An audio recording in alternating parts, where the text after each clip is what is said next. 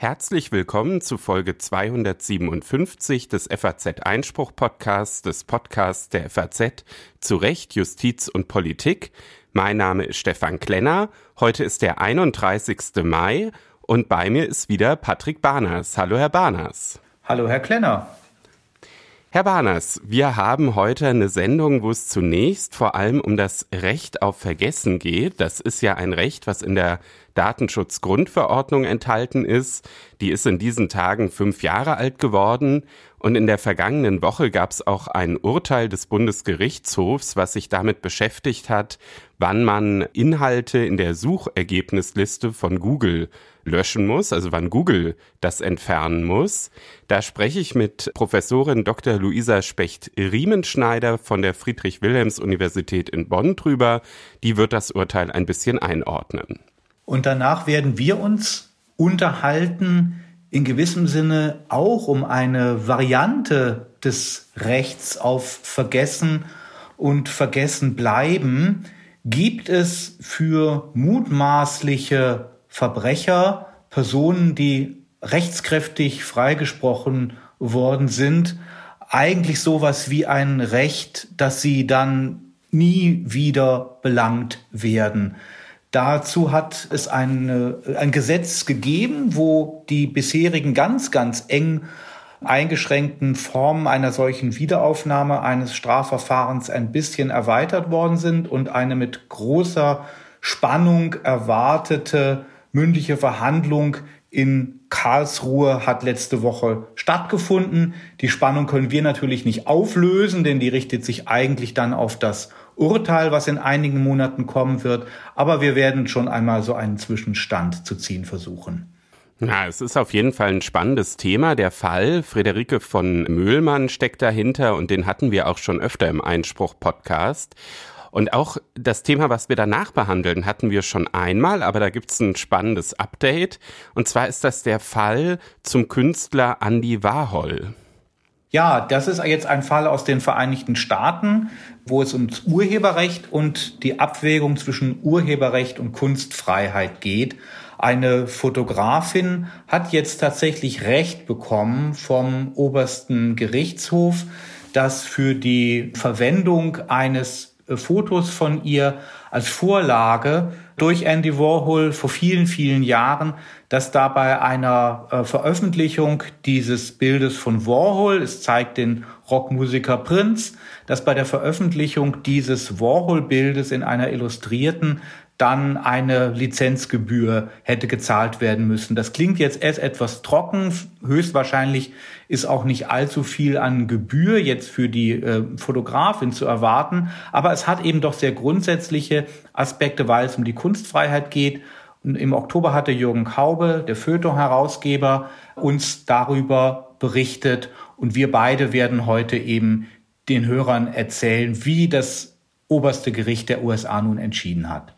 Zum Ende der Sendung haben wir dann wieder ein gerechtes Urteil. Das führt uns diesmal nach Tübingen und danach, wie immer in den Sendungen mit Patrick Barners, ein Literaturtipp, diesmal im Gespräch mit dem Wiener Rechtsgeschichtsprofessor Miloš Wetz. Es wird sicher ein spannendes Gespräch, aber jetzt freue ich mich erstmal auf das Interview mit Luisa Specht-Riemenschneider. Wenn man im Internet den eigenen Namen googelt, kommen manchmal Resultate raus, mit denen man nicht so richtig glücklich ist. Und genau darum ging es in der vergangenen Woche am Bundesgerichtshof. Maßgeblich für die Entscheidung, die das Gericht dazu getroffen hat, war das Recht auf Vergessen. Das ist in der Datenschutzgrundverordnung enthalten. Konkret ging es um zwei Kläger, die sich daran störten, dass in der Google-Suche kritische Artikel über ihre berufliche Tätigkeit ausgespuckt wurden, außerdem auch Fotos in der Bildersuche angezeigt wurden und der Bundesgerichtshof entschied, dass die Artikel in der Ergebnisliste bleiben dürfen, verpflichtete Google aber, die Bilder aus dem Ergebnis der Bildersuche herauszunehmen. Und über die Hintergründe dieser Entscheidung spreche ich nun mit Luisa Specht-Riemenschneider. Sie ist Professorin für bürgerliches Recht, Informations- und Datenrecht an der Rheinischen Friedrich-Wilhelms-Universität Bonn und leitet dort auch die Forschungsstelle für Rechtsfragen neuer Technologien sowie Datenrecht. Guten Tag, Frau Professor Specht-Riemenschneider. Guten Tag. Frau Professor Specht-Riemenschneider, haben Sie das Urteil des Bundesgerichtshofs schon so ein bisschen ausgewertet und hat es Sie vor allem überrascht? Also ganz auswerten kann man das Urteil des Bundesgerichtshofs ja noch nicht, denn es liegt nach meiner Erkenntnis noch gar nicht im Volltext vor. Aber was natürlich vorliegt, ist der gesamte Prozessverlauf. Das heißt, das Ganze fing ja an vom Landgericht in Köln, er ging dann fürs Oberlandesgericht, kam zum BGH, der hat es vorgelegt, dann hat der EuGH entschieden und jetzt ist es eben zurückgekommen zum BGH. Und diese ganze, diesen ganzen Prozessverlauf kann man natürlich sehr schön auswerten. Und ähm, Überrascht hat es mich leider nicht. Ich habe das befürchtet, dass das so entschieden werden wird. Aber ich glaube, es gibt durchaus auch positive Aspekte für Betroffene an dieser Entscheidung und äh, genauso eben auch negative Aspekte. Ja, Sie sagen jetzt befürchtet, damit verraten Sie ja schon, dass Sie sich an der Entscheidung stören. Was stört Sie daran? Naja, also stören ist vielleicht der falsche Begriff. Ich gucke auf das allgemeine Persönlichkeitsrecht, auf das informationelle Selbstbestimmungsrecht, auf das Recht auf Datenschutz und Schutz des Privatlebens. Schaue ich immer auch ein bisschen aus der betroffenen Perspektive, weil ich der Meinung bin, dass Betroffene es sehr, sehr schwer haben, äh, vor Gericht ihre Rechte durchzusetzen. Und natürlich muss man äh, solche Urteile ähm, als Wissenschaftler neutral beurteilen. Das äh, tue ich natürlich auch. Insofern sehe ich natürlich auch immer die andere Seite, also die äh, Meinungs- und Informationsfreiheit, die eben gerade durch Tätigkeiten von Suchmaschinen auch geschützt wird.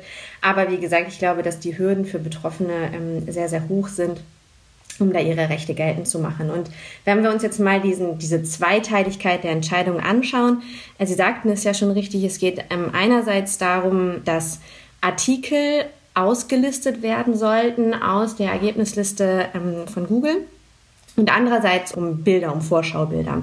So, die Voraussetzungen für ein Auslistungsbegehren gegen Google, es richtet sich ja, Sie sagten es auch richtig, nach 17 äh, DSGVO, denn Google verarbeitet personenbezogene Daten, wenn es solche Ergebnislisten erstellt.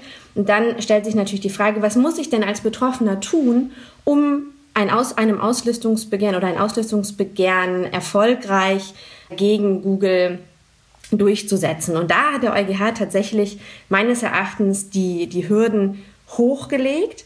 Er hat zwar gesagt, und der BGH jetzt eben auch in der Folge, er hat zwar gesagt, oder sie haben zwar gesagt, naja, ich muss nicht als Betroffener vor Gericht gehen und denjenigen, der den Artikel letztlich über mich verfasst hat, zunächst mal verklagen, und eine für mich positive Entscheidung gegen diesen Inhalteanbieter erzielen, damit ich dann mit dieser Entscheidung zu Google gehen kann und sagen kann, liebes Google, hier ist die Entscheidung, der Bericht, auf den du da verlinkst in deiner Ergebnisliste, der enthält falsche Tatsachenbehauptungen, nimm jetzt bitte diesen Bericht raus. Das muss ich nicht tun.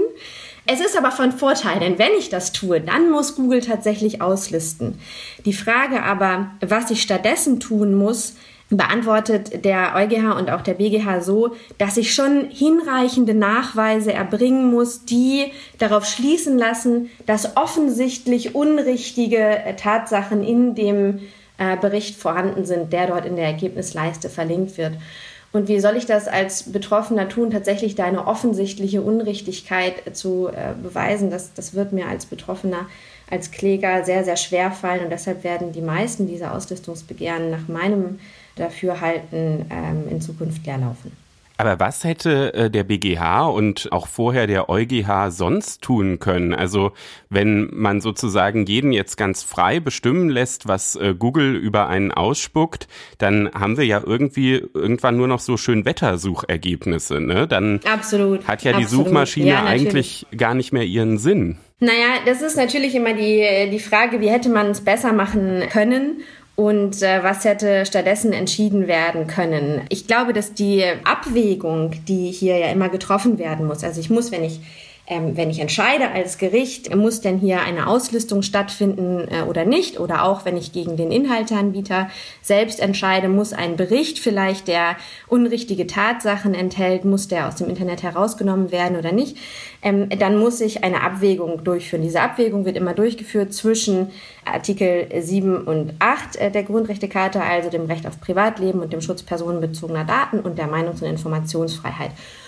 Und diese Abwägung, da gibt es kein, kein, kein pauschales Ergebnis. Ja? Also es ist nicht so, dass ähm, per se erstmal die Rechte des Betroffenen überwiegen oder per se die Meinungs- und Informationsfreiheit, sondern es ist immer eine Abwägung im Einzelfall äh, zutreffen. Und die Unrichtigkeit, also wenn ein Artikel tatsächlich unrichtige Tatsachen enthält, darum ging es ja jetzt in dieser Entscheidung. Ja? Wie ist es bei unrichtigen Tatsachen, äh, die dort tatsächlich angeführt werden? Das ist ein Abwägungskriterium im Rahmen dieser Abwägungsentscheidung, die getroffen werden muss. Und da glaube ich einfach, dass die Hürden zu hoch gesetzt sind für die Unrichtigkeit. Wenn wir uns mal das deutsche Recht angucken, da ist es ja so, das ist äh, auch streitig, aber es gibt die Beweislastregel des 186 StPO, der sagt, naja, bei übler Nachrede, also wenn unrichtige Tatsachen über mich verbreitet werden, dann muss ich als Betroffener nicht nachweisen, dass die Tatsachen unrichtig sind, sondern derjenige, der über mich berichtet, der oder der über die Tatsachen über mich verbreitet, der muss nachweisen, dass diese Tatsachen ähm, richtig sind. Und nur dann, dann darf er sie auch verbreiten. Und man kann natürlich darüber nachdenken, ob ähm, diese Beweislastregel die Anwendung findet, wenn ich gegen den Inhalteanbieter äh, vorgehe, zumindest nach Auffassung ähm, einiger Oberlandesgerichte, ob man die nicht auch ähm, äh, dann zur Anwendung bringen könnte, wenn ich gegen den Suchmaschinenbetreiber vorgehe. Denn man muss ja schon sagen, Google ist sozusagen äh, das, das, das Auge zur Welt. Also alles, was ich über Google finde, ist eben auffindbar ähm, über mich. Ähm, und wenn diese Auffindbarkeit so schwierig und mit so hohen Hürden nur angegriffen werden kann, dann bin ich als Betroffener natürlich schon ja, sehr, sehr beeinträchtigt. Wenn Sie sich vorstellen, über Sie werden unwahre Tatsachen im Netz verbreitet und Sie sind aber tatsächlich nicht in der Lage, die Unrichtigkeit, die offensichtliche Unrichtigkeit jetzt mal mit den Ihnen zur Verfügung stehenden Mitteln nachzuweisen. Das kostet ja auch immer alles Geld und Zeit. Als Betroffener sind Sie häufig nicht nicht so rechtskundig, äh, es ist ja nicht jeder Jurist und weiß, wie er sich da zur Wehr zu setzen hat, dann ist das schon eine hohe Hürde und kann sie natürlich schon erheblich beeinträchtigen. Und deshalb glaube ich, dass im Rahmen dieser Abwägung, die getroffen werden muss, ähm, da die Interessen des Betroffenen nicht hinreichend äh, hoch ja, berücksichtigt worden sind und man das tun könnte, indem man diese Nachweisbarkeit der Unrichtigkeit, ähm, indem man da eben äh, niedrigere Anforderungen dran stellt, als das jetzt getan wurde. Wenn ich es mir aber umgekehrt vorstelle und das jetzt so, so leicht wäre, dass eben man da entweder die Hürden senkt, eben für den Einzelnen, dass er das irgendwie leichter nachweisen kann, oder dass man die Beweislast sogar auf die, auf die Suchmaschine verlagert, dann könnte ja der Effekt sein, dass die Suchmaschinen so ein bisschen, ich sag mal, vorbeugend Suchergebnisse löschen. Ne? Es ist ja sehr, sehr schwierig, das alles zu überblicken. Da wird ja ganz, ganz viel ausgespuckt. Und dann könnte natürlich so eine Suchmaschine auf die Idee kommen, na gut, dann gehen wir auf Nummer sicher und in so Zweifelsfällen wird dann immer gelöscht. Ist das dann nicht genau so eine Filterfunktion, die wir eigentlich im Netz vermeiden wollen? Also ich denke nicht, dass das passiert. Eine kleine Korrektur, also es geht nicht um eine Beweislastumkehr hier, ähm, die, die Suchmaschinen, äh, auf die soll die Beweislast hier nicht verlagert werden, sondern es geht eben um die Frage, was, was muss eigentlich Google beurteilen? Müssen die tatsächlich selbst beurteilen? Ist jetzt hier eine Aussage, die in einem Bericht, der auf einer Website zu finden ist, ist die richtig oder falsch? Nein, das müssen sie nicht beurteilen. Das können sie ja auch gar nicht beurteilen, ja.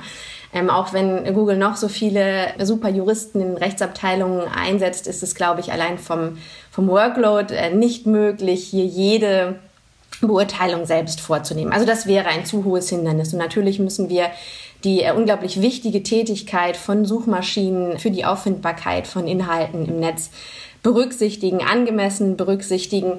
Ähm, aber wir müssen eben auch angemessen berücksichtigen die Rechte und Interessen der Betroffenen. Und Sie sagen, es könnte natürlich dann dazu kommen, dass die Suchergebnisse so vorab gefiltert werden, dass am Ende gar nichts mehr auffindbar ist. Das glaube ich nicht. Wir müssen uns ja mal vor Augen halten, es geht hier um einen sehr kleinen Teil von Berichten. Also es geht nicht um Meinungsäußerungen.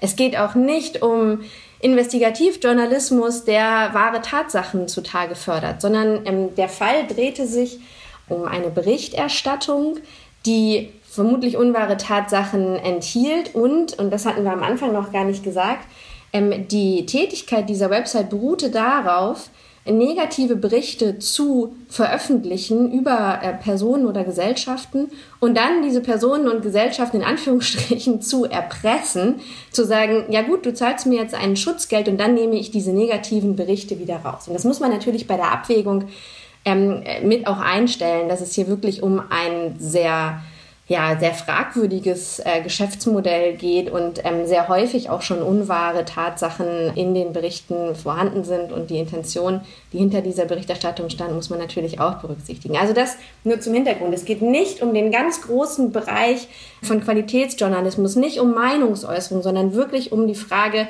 wenn es um unrichtige Tatsachen geht, was muss ich tun, um tatsächlich am Ende Google darzulegen, diese Tatsache ist unrichtig. Was muss ich tun, wenn über mich in der Öffentlichkeit etwas gesagt wird, was nicht stimmt? Da ist natürlich einerseits die Beeinträchtigung der Betroffenen ganz, ganz erheblich. Das heißt, die Rechte der Betroffenen überwiegen eher, äh, als wenn es um bloße Meinungsäußerungen geht.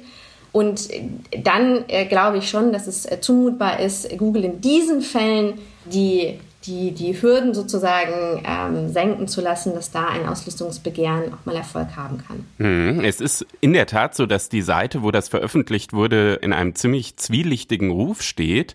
Allerdings war es ja. so, dass jetzt sowohl der BGH als auch der EuGH in der Entscheidung offen gelassen haben, ob so eine Erpressung, wie das tatsächlich dieser Internetseite schon öfter vorgeworfen wurde, im konkreten Fall überhaupt eingetreten ist. Mhm. Also das ja. war für die nicht entscheidungserheblich, sondern es war eben nur entscheidungserheblich, ob es diese quasi ja ähm, einfach diese Hürde, dass da sozusagen die Unrichtigkeit bewiesen werden kann, ob diese Hürde eben übersprungen werden kann. Was ja so ein bisschen überraschend ist auf den ersten Blick an der Entscheidung, ist, dass diese Texte, wir haben ja jetzt viel auch über die Texte gesprochen, dass die eben stehen bleiben, so umstritten sie auch sind, dass aber die Bildersuche verändert werden muss. Wie ist das mhm. zu erklären? Man könnte ja erstmal denken, naja, solange die, die Bilder nicht manipuliert sind, ist doch alles gut. Ja, also diesen Aspekt der Entscheidung finde ich tatsächlich sehr, sehr richtig und auch sehr, sehr wichtig. Ähm, es ging um eine ich sag mal, Grundsatzfrage. Wenn Sie die Suchmaschine nutzen, um Personen zu suchen, dann bekommen Sie ja in der Ergebnisleiste häufig dieses Thumbnails, die Vorschaubilder ausgeworfen. Und diese Vorschaubilder sind ja wiederum nur Verlinkungen zu Inhalten, die anderweitig auffindbar sind. Und die Frage, die sich dann stellte, das ist eine, finde ich auch rechtlich sehr interessante, ist, normalerweise muss ich, wenn es um die Frage geht, äh, können Bilder rechtmäßig im Internet über mich abrufbar sein? Dann muss ich mal gucken, wie ist denn der Kontext des Bildes. Also Bilder werden im, immer im Rahmen ihres Kontextes beurteilt. Wenn Sie also eine Berichterstattung ähm, über eine Person schreiben, dann ähm, muss ich schauen, wie ist der Kontext der Berichterstattung und kann ich dann äh, das Bild in diesem Kontext verwenden äh, oder nicht. So. Und mit diesem, mit diesem Kontext geht eben auch ein erheblicher Informationswert einher. Das heißt, ich brauche zum Teil Bilder, um den Informationswert der Berichterstattung nochmal ähm, hervorzuheben, etc. Und die Frage, die sich dann stellte und die ich juristisch sehr interessant finde, ist, dieses Thumbnails, sind die denn nun im Kontext ihrer ursprünglichen Verwendung zu beurteilen? Oder sind die in Anführungsstrichen als kontextneutrale Bilder zu bewerten? Was wiederum Einfluss auf die Abwägung hat, die ich vornehmen muss ähm, zwischen den Rechten des Abgebildeten, des Betroffenen und demjenigen, der die Bilder verwendet. Und da hat der äh, BGH dem EuGH folgend gesagt, diese Fotos sind erstmal oder der Informationswert der Fotos ist nicht im Kontext ihrer Erstveröffentlichung zu bewerten, sondern diese Fotos sind erstmal kontextneutral. Das kann man gut finden, das kann man schlecht finden. Ich halte es in Anführungsstrichen für die juristisch richtige Entscheidung, denn die Vorschaubilder nehme ich ja auch nicht im Kontext ihrer Veröffentlichung wahr. Und ich muss eben juristisch sehr genau unterscheiden, gegen wen gehe ich eigentlich vor? Gegen den Inhalteanbieter, also gegen denjenigen, der eine Berichterstattung auf der Website vorhält und diese auch bebildert, oder gegen den Suchmaschinenbetreiber, der eben nur auf diese Berichterstattung verlinkt. Und es kann jetzt also sein, dass wenn Sie eine Berichterstattung über eine Person vorhalten und diese auch bebildern, dass das Bild hier im Kontext beurteilt wird und die Beurteilung dazu kommt, dass das Bild rechtmäßig verwendet wird, während die kontextneutrale Verwendung als Thumbnail als unrechtmäßig verwendet wird, weil der Informationswert der Ursprungsberichterstattung eben nicht in Anführungsstrichen durchschlägt auf die juristische Bewertung des Thumbnails. Als ich das äh, gelesen habe, habe ich mich so ein bisschen gefragt, ob das jetzt eigentlich der Tod der Google-Bildersuche ist. Weil ähm, das ist ja dann wirklich, ich sag mal, ähm, harte Arbeit für die Suchmaschinen. Wenn die dann quasi bei jedem Bild gucken müssen, isoliert, ist das jetzt irgendwie sozusagen noch zu rechtfertigen, das zu veröffentlichen oder nicht? Hat es einen eigenen Informationsgehalt? Das ist ja bei Bildern vielleicht nochmal viel, viel schwerer als bei Texten. Ja, das ist eine gute Frage, die Sie da stellen. Auch da glaube ich nicht, dass wir demnächst keinerlei Vorschaubilder mehr finden werden. Es geht ja ähm, bei der Beurteilung auch von kontextneutralen Bildern nicht darum zu sagen, ähm, das ist schwarz oder weiß. Also die sind immer unzulässig oder immer zulässig, sondern auch wenn ich ein, ein Bild bewerte, das ich kontextneutral verwende, dann kann es ja zu einer Zulässigkeit der Bildverwendung, der Bildveröffentlichung kommen, beispielsweise weil die Betroffenen eingewilligt haben. Da gibt es ja ähm, schon, schon sehr viel äh, Rechtsprechung auch zur Frage der Einwilligung in die Bildnisverwendung. Also darüber müsste man sich sicherlich Gedanken machen. Sie werden jetzt die Frage stellen, wie soll Google das prüfen, ob jetzt derjenige, über den das Bild verwendet oder von dem das Bild verwendet wird, der einwilligt hat oder nicht. Dann gibt es natürlich weitere Kriterien, nach denen ich das beurteile. Und letztlich gilt natürlich auch, wo kein Kläger, da kein Richter. Es werden sich ja nun nicht ja, sämtliche Personen dieser Welt gegen die Veröffentlichung ihrer Bildnisse ähm, auf der Google oder in der Google Ergebnissuche äh, wenden, ähm, sondern da wird es noch äh, genug Bildmaterial geben, was auch äh, veröffentlicht bleiben wird. Und man muss ja auch sagen, wir, wir tun jetzt so, als wenn, wenn Google völlig schutzlos ist und völlig der Überforderung hier äh, unterliegt. Ähm, auch dem ist ja mitnichten so, sondern normalerweise ist es ja so, wenn ich mich in meinen Persönlichkeitsrechten oder auch datenschutzrechtlich verletzt fühle, dann schreibe ich Google an und sage, Google, liebes Google-Team, ähm, hier ist ein Foto von mir veröffentlicht oder auch ein Textbeitrag veröffentlicht. Ich möchte, dass das herausgenommen wird, weil es ist, es verletzt meine Rechte aus Artikel 7 und 8 Grundrechtecharta. Und erst dann ist Google ja überhaupt verpflichtet, tätig zu werden. Also sie müssen ja nicht von vornherein proaktiv tätig werden, sondern immer nur auf äh, entsprechenden Hinweis. Und insofern ist da, glaube ich, schon auch äh, der Schutz dieser, dieser Suchmaschinentätigkeit hinreichend gewährleistet.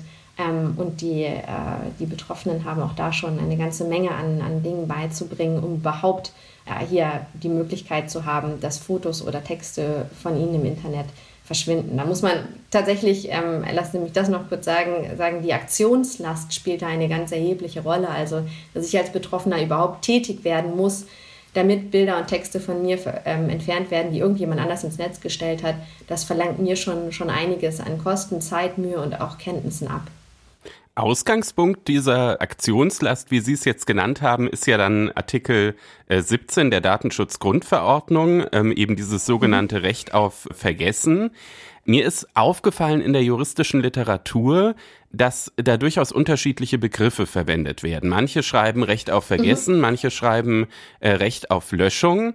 Ich habe mich so ein bisschen gefragt, ob da nicht auch zwei grundsätzlich gegensätzliche Erwartungen dahinter stehen. Also es gibt einmal Leute, die sagen, ähm, na ja, dieses Recht dient eigentlich nur dazu, das aus dem Internet rauszuholen, was definitiv falsch ist, was einfach nicht okay. stimmt, ja, wo ich, wo ich mich eben äh, gegen wehren kann. Es gibt aber durchaus auch Überlegungen, und da spricht eben dann eher diese Bezeichnung Recht auf Vergessen auch dafür, dass es auch sowas gibt, ich sag mal, wie das Recht, dass irgendwann mal eine Jugendsünde verschwindet. Ja, also dass mhm. möglicherweise schon eine wahre Tatsachenbehauptung äh, dahinter steht, dass die aber so lange her ist, dass man sagt, Mensch, äh, das muss jetzt nicht ein ganzes Leben lang immer auf, auf Google hochgeladen werden. Mhm. Ist das nicht vielleicht der eigentliche Konflikt, der dahinter steht? Also in der Tat werden diese zwei verschiedenen Begriffe verwendet. Ähm, ich benutze den Begriff Recht auf äh, Löschung, weil das Recht auf Vergessenwerden eigentlich nur ein Teil dieses Rechts auf Löschung ist, ähm, was damals aus einer EuGH-Entscheidung äh, übernommen wurde. Aber die Frage, die Sie stellen, ist eine grundsätzliche, die man auch bei Überarbeitung der Datenschutzgrundverordnung, die vielleicht ja irgendwann mal ansteht, sich durchaus äh, stellen kann. Also was soll am Ende dabei rauskommen? Ja, soll ich tatsächlich äh, gehalten sein, all das, was unwahr ist, äh, über mich im Internet zur Löschung veranlassen zu können, oder soll es sozusagen ein grundsätzliches Recht geben auf einen Neustart? Ja, und etwas Ähnliches haben wir in 17 Absatz 1 äh, Litera F, da steht, dass die personenbezogenen Daten, die in Bezug auf angebotene Dienste der Informationsgesellschaft nach Artikel 8 erhoben wurden, also von einem Kind erhoben wurden, die sind zu löschen. Und das ist ja so ein bisschen das, was Sie ansprechen, ja. Also das, was irgendwann mal ins Netz gelangt ist, als ich noch nicht volljährig war, eine Jugendsünde, wie Sie es bezeichnet haben, das soll aus dem Internet äh, wieder entfernt werden. Also so einen, einen Ansatz haben wir schon. Man kann das natürlich noch weiterdenken. Ja? Man kann natürlich grundsätzlich sagen, ähm, es muss in irgendeiner Form die Möglichkeit bestehen, dass das Internet mich wieder vergisst. Das ist aber aus meiner Perspektive illusorisch, dass man sowas durchsetzen kann. Denn Sie, haben ja, Sie müssen ja überlegen, wenn ein Artikel mal im Netz äh, ist, ich gehe jetzt mal von dem, von dem Inhalteanbieter aus. Wir entfernen uns ein bisschen von der Diskussion um die Google-Ergebnissuche. Dann wird auf den verlinkt, der wird vielleicht kopiert. Das entzieht sich meiner Kontrolle, wo überall dort Tatsachen, Behauptungen oder auch Meinungsäußerungen über mich aufgestellt werden, wo das alles verbreitet wird.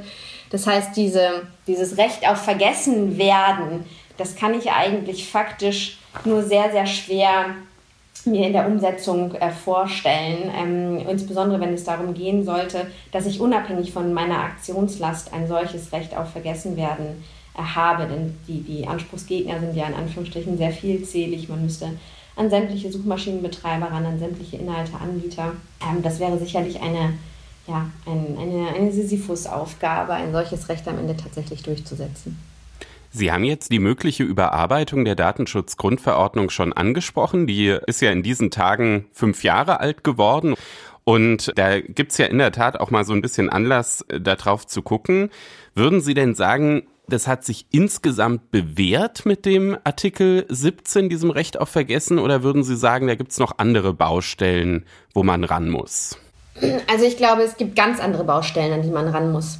Ich halte ähm, das, was ich gerade äh, zu Ihnen gesagt habe in den letzten äh, 20 Minuten, die, die Schlechterstellung sozusagen des Betroffenen, wenn es um Auslistungsbegehren geht, ähm, das zieht sich äh, ganz und gar nicht durch die ganze Datenschutzgrundverordnung, sondern eigentlich habe ich eine sehr gute Stellung des Betroffenen in der Datenschutzgrundverordnung.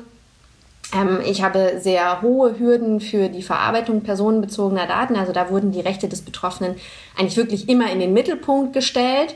Wenn wir jetzt mal unabhängig von diesem Auslistungsbegehren sprechen.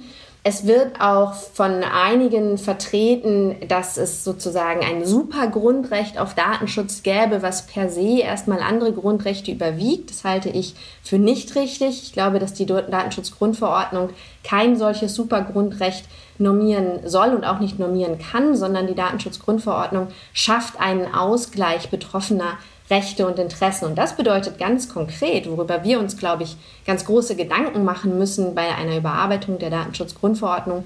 Wie kann man Datenschutz und Datennutzbarkeit eigentlich zusammenbringen? Da sind wir wirklich völlig fernab von Auslistungsentscheidungen und der Frage, ähm, Medienprivileg in der Datenschutzgrundverordnung, Berichterstattung über Betroffene. Da sind wir wirklich in einem ganz anderen Bereich, nämlich im Bereich Trainingsdaten für künstliche Intelligenz. Was können wir denn mit personenbezogenen Daten eigentlich zum Wohle der Gesellschaft tun? Stichwort personalisierte Medizin etc. Wie können wir Daten nutzen und gleichzeitig ein hohes Datenschutzniveau gewährleisten? Ich glaube, das ist die Aufgabe der nächsten Zeit äh, tatsächlich da einen Ausgleich herbeizuführen. Ich würde mir sehr wünschen, dass ähm, eine Überarbeitung der Datenschutzgrundverordnung tatsächlich kommt und sich tatsächlich auch diese, diesen Ausgleich zwischen Datenschutz und Datennutzbarkeit zur Aufgabe macht. Ich glaube, bei Artikel 17, ähm, da muss man gar nicht so fürchterlich ran.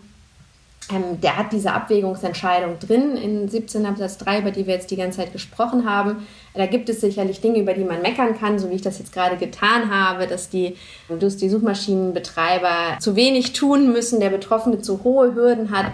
Aber das sind, ich sag mal, Einzelheiten, die auch von der Rechtsprechung korrigiert werden können. Wir müssen in der Datenschutzgrundverordnung an ganz andere, viel grundsätzlichere Dinge ran. Das klingt nach weiterem Futter für den FAZ Einspruch Podcast und ich bin sicher, bin sicher, dass wir das bei nächster Gelegenheit auch nochmal aufgreifen.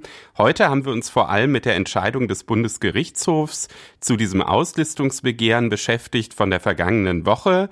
Meine Gesprächspartnerin war Luisa Specht-Riemenschneider. Sie ist Professorin für bürgerliches Recht, Informations- und Datenrecht an der Rheinischen Friedrich-Wilhelms-Universität in Bonn und leitet dort auch die Forschungsstelle für Rechts Rechtsfragen neuer Technologien sowie Datenrecht. Vielen Dank, Frau Professor Specht-Riemenschneider. Ich danke Ihnen ganz herzlich.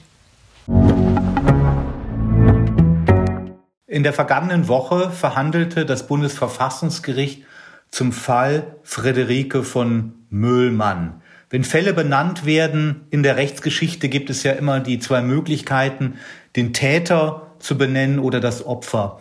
In diesem Fall handelt es sich um das Opfer, das Todesopfer eines nie gesühnten Mordes. Und genau das ist nun auch das Thema der Verhandlungen in Karlsruhe gewesen. Der Fall hat uns schon mehrfach auch im Einspruch-Podcast beschäftigt. Was sollte man zu ihm wissen? Der Fall ähm, liegt wirklich lange zurück mittlerweile. 1981 wurde eben Friederike von Möhlmann als 17-jährige Schülerin vergewaltigt und erstochen. Und es gab dann einen Tatverdächtigen, Ismet H., der wurde aber 1983 ähm, aus Mangel an Beweisen freigesprochen. 2012 gab es dann neue Erkenntnisse und man konnte eine Spermaspur, die man vorher nicht hätte zuordnen können, dann eben doch Ismet H. Äh, zuordnen.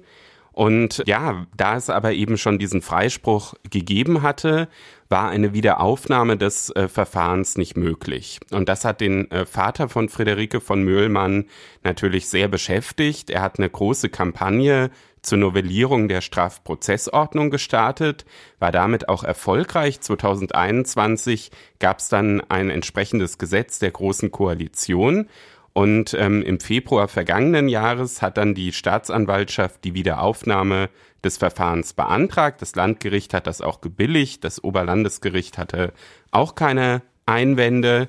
Und äh, dagegen wehrt sich aber natürlich Ismet H. Zunächst im vergangenen Sommer, da hatten wir es auch schon im Podcast, in einer Eilentscheidung, da hat er erwirkt, dass er unter Auflagen aus der Untersuchungshaft entlassen wird. Naja, und jetzt steht halt die Entscheidung über die Verfassungsbeschwerde an in einigen Monaten. Darüber wurde dann eben vergangene Woche verhandelt in einer mündlichen Verhandlung, wo sich die Richter auch viel Zeit genommen haben. Denn mittelbar wird da natürlich auch über diese Reform der Wiederaufnahme von der Großen Koalition entschieden. Es ist also jetzt hier ein Mann auf Anordnung des Bundesverfassungsgerichts auf freien Fuß gesetzt worden, der im Verdacht steht, eine Vergewaltigung und einen Mord begangen zu haben. Und es handelt sich um den Mann, wo dieser Verdacht dann überhaupt ausgelöst hat, dass die ganze Strafprozessordnung geändert worden ist, um eben doch nochmal gegen ihn vorgehen zu können. Jetzt ist er auf freiem Fuß und meine Frage an Sie wäre, ja, wie haben wir das einzuschätzen, das Vorgehen des Bundesverfassungsgerichts? Haben Sie denn mit dieser Eilentscheidung Ismet H. eben aus der Untersuchungshaft zu entlassen, haben Sie damit schon angedeutet, was Sie auch zu der Sache der Verfassungsmäßigkeit des Gesetzes denken? Nein, nein, da haben sie sich in der Eilentscheidung ziemlich zurückgehalten. Die Eilentscheidung ist ja erstmal auch immer nur eine Abwägung, was sind die größeren Nachteile? Ist es jetzt ein größerer Nachteil, wenn der Verdächtige in Urhaft bleibt und die Verfassungsbeschwerde am Ende erfolgreich ist oder wenn der Verdächtige auf freiem Fuß ist und die Verfassungsbeschwerde am Ende unbegründet. Das ist ja das, was da miteinander abgewogen wurde im vergangenen Sommer. Und da haben die äh, Richter eben gesagt, auch mit Hinblick auf die äh, Freiheitsbeeinträchtigung durch die Untersuchungshaft, dass da eben dann die Nachteile gravierender sind, ähm, wenn man ihn jetzt in Untersuchungshaft ähm, belässt. Das sagt aber noch nichts über die Erfolgsaussichten der Verfassungsbeschwerde aus. Da geht es nämlich um sehr, sehr grundsätzliche Fragen. Der zweite Senat ist hier zuständig und Vizepräsidentin Doris König hat in der mündlichen Verhandlung auch eingangs eben gesagt, dass es da um sehr grundsätzliche Fragen geht, so dass man fast denkt, so ernst das Thema ist, es ist dann für die Mitglieder des Senats eben auch mal eine Möglichkeit, sich hier über rechtsphilosophische, kann man vielleicht auch sagen, strafrechtstheoretische Fragen Gedanken zu machen, die möglicherweise auch bis an die Grenze da der Möglichkeit dessen stehen, was an Gerechtigkeit hergestellt werden kann durch den Staat. Welche Gesichtspunkte sind nach Ihrer Einschätzung denn da besonders bedeutend? Naja, der zentrale Satz, um den es da geht, ist ja der alte lateinische Ausspruch nebis in idem. Das ist also das Doppelbestrafungsverbot des Grundgesetzes. Das ist in Artikel 103 Absatz 3 enthalten und lautet erstmal wörtlich, niemand darf wegen derselben Tat aufgrund der allgemeinen Strafgesetze mehrmals bestraft werden. Jetzt könnte man ja auf den ersten Blick denken, Moment mal, der Ismet H., der ist doch gar nicht bestraft worden. Wo ist denn das Problem? Da ist doch dann kein Verstoß gegen das Doppelbestrafungsverbot. Das wird aber eben auch so interpretiert, dass man nicht zweimal wegen derselben Sache strafrechtlich verfolgt werden darf. Und diese strafrechtliche Verfolgung, die hat ja schon äh, stattgefunden dann eben mit dem Freispruch geendet und ob jetzt eben das, das zweite Mal erfolgen darf, das ist eben sehr umstritten. Es wird dann ein Dammbruch beschworen, es wird der Bruch beschworen ähm, mit einem fundamentalen Grundsatz überhaupt rechtsstaatlicher Strafverfolgung. Auf der Gegenseite der Befürworter der Änderung der Strafprozessordnung wird aber darauf verwiesen, dass dieser Grundsatz auch bislang gar nicht wirklich ausnahmslos galt. Wenn wir die Strafprozessordnung aufschlagen, dann finden wir in Paragraph 362 auch schon Wiederaufnahmegründe, die es vorher schon gegeben hat, auch zu Ungunsten dann eines freigesprochenen Angeklagten. Zum Beispiel, wenn im Prozess eine unechte Urkunde, eine Fälschung zu seinen Gunsten vorgelegt wurde oder auch wenn ein Richter oder Schöffe mitgewirkt hat, der in Bezug auf die Sache seine Amtspflichten verletzt und dadurch den Freigesprochenen begünstigt hat. Ja, da haben Sie natürlich recht, Herr Barners, das stimmt. Das sind Punkte, die da bisher auch schon enthalten waren. Trotzdem gibt's da natürlich Unterschiede. Also man muss sagen, dass die Beispiele, die Sie jetzt angeführt haben und die natürlich auch von den Prozessbevollmächtigten von Ismetar angeführt wurden, dass es da ja um äh, staatliches Versagen geht. Ne? Also wenn jetzt eben so eine Urkunde, wo ja auch der Staat eben äh, äh, draufschaut, wenn da eben was falsch eingeschätzt wurde, dann ist das immer auch ein Stück weit äh, äh staatliches Versagen. Das ist ja hier, wo es eben so eine neue technische Möglichkeit gibt, erstmal was ähm, anderes. Der Ansatzpunkt ist ja hier auch ein anderer. Man sagt eben, es gibt diese sehr krassen Delikte, wie zum Beispiel Mord, Völkermord, Kriegsverbrechen, Verbrechen gegen die Menschlichkeit, die nicht verjähren können. Und ja, da soll es dann eben auch die Möglichkeit geben, von dem Doppelbestrafungsverbot eine Ausnahme zu machen. Inwieweit hat sich denn in der Verhandlung so ein Spruchkörper, so ein Senat ist in gewissem Sinne ja so in permanentem Wechsel begriffen. Es gibt dann sehr erfahrene Richter, hier zum Beispiel Richter Peter Müller, der ja kurz vor dem, vor dem Ausscheiden steht. Auf der anderen Seite sind in jüngerer Zeit auch neue Richter hinzugekommen. Was hat sich denn da schon abgezeichnet? Wie war das Spektrum der Argumente in der mündlichen Verhandlung? Also man kann sicherlich anhand der Fragen, die die Richter gestellt haben, noch nicht sagen, es wird jetzt in die eine oder andere Richtung ausgehen. Aber es gab natürlich so ein paar Punkte, auf die schon eingegangen wurde. Sie hatten vorhin schon dieses Dammbruch-Argument angeführt. Das hat natürlich auch eine Rolle gespielt. Und dann grundsätzlich natürlich dieses Spannungsverhältnis. Ne? Es gibt auf der einen Seite, das ist ja auch der Grund, warum wir dieses Doppelbestrafungsverbot überhaupt haben, das Bedürfnis nach Rechtsfrieden, dass also irgendwann es auch mal gut sein soll. Und auf der anderen Seite eben das Bedürfnis nach materieller Gerechtigkeit, dass also wenn jemand es wirklich war, dass der dann auch bestraft werden soll. Und das waren so die Punkte, die da eine Rolle gespielt haben. Auch das Thema effektive Strafverfolgung war ein Thema. Auch da gibt's ähm, Rechtswissenschaftler, die sagen, dass sich das sogar aus dem allgemeinen Persönlichkeitsrecht ableitet. Und ja, man, man hat gemerkt, die Richter haben sich auf jeden Fall viel Zeit genommen und da auch immer wieder nachgefasst und natürlich zum Beispiel auch diese anderen Abweichungen vom Doppelbestrafungsverbot, die Sie eben angeführt haben, dann eben auch zum Thema gemacht und äh, nachgefasst, ob das vergleichbar ist oder nicht. Bei der materiellen Gerechtigkeit scheint mir dann äh, eine Frage zu sein, wo ich nicht genau weiß, wie das Gericht das berücksichtigen kann, wo ich es aber eigentlich hoff, hoffen würde, dass das auch berücksichtigt wird. Das ist die Frage, ob man nicht auch die Erwartungen an materielle Gerechtigkeit so hochschrauben kann, dass eben diese Erwartungen ins Unrealistische umkippen. Es werden ja andauernd im Rechtsstaat und auch vor Gerichten einzelne Entscheidungen auch zu verschiedenen Zeitpunkten getroffen und während selbstverständlich der Grundsatz gelten muss, dass gleiche Sachverhalte gleich behandelt werden und erst recht Personen, die in der gleichen Lage sind, gleich behandelt werden müssen, scheint mir doch eben, äh, dass man auch umgekehrt sehen muss, man darf das nicht überstrapazieren, denn sonst wird sofort alles ungerecht. Und Richter Müller hat ja wohl in der, Verfa in der Verhandlung dann eine